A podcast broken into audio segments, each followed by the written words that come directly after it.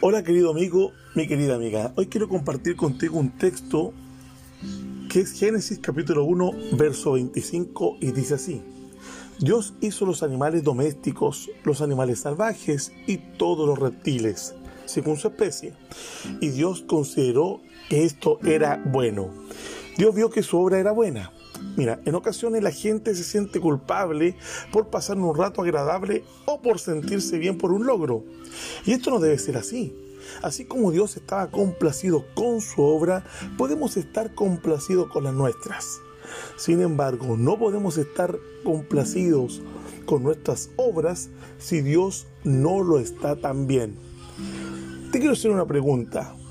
¿Qué estás haciendo que haga feliz tanto a Dios como a ti? Que Dios te bendiga.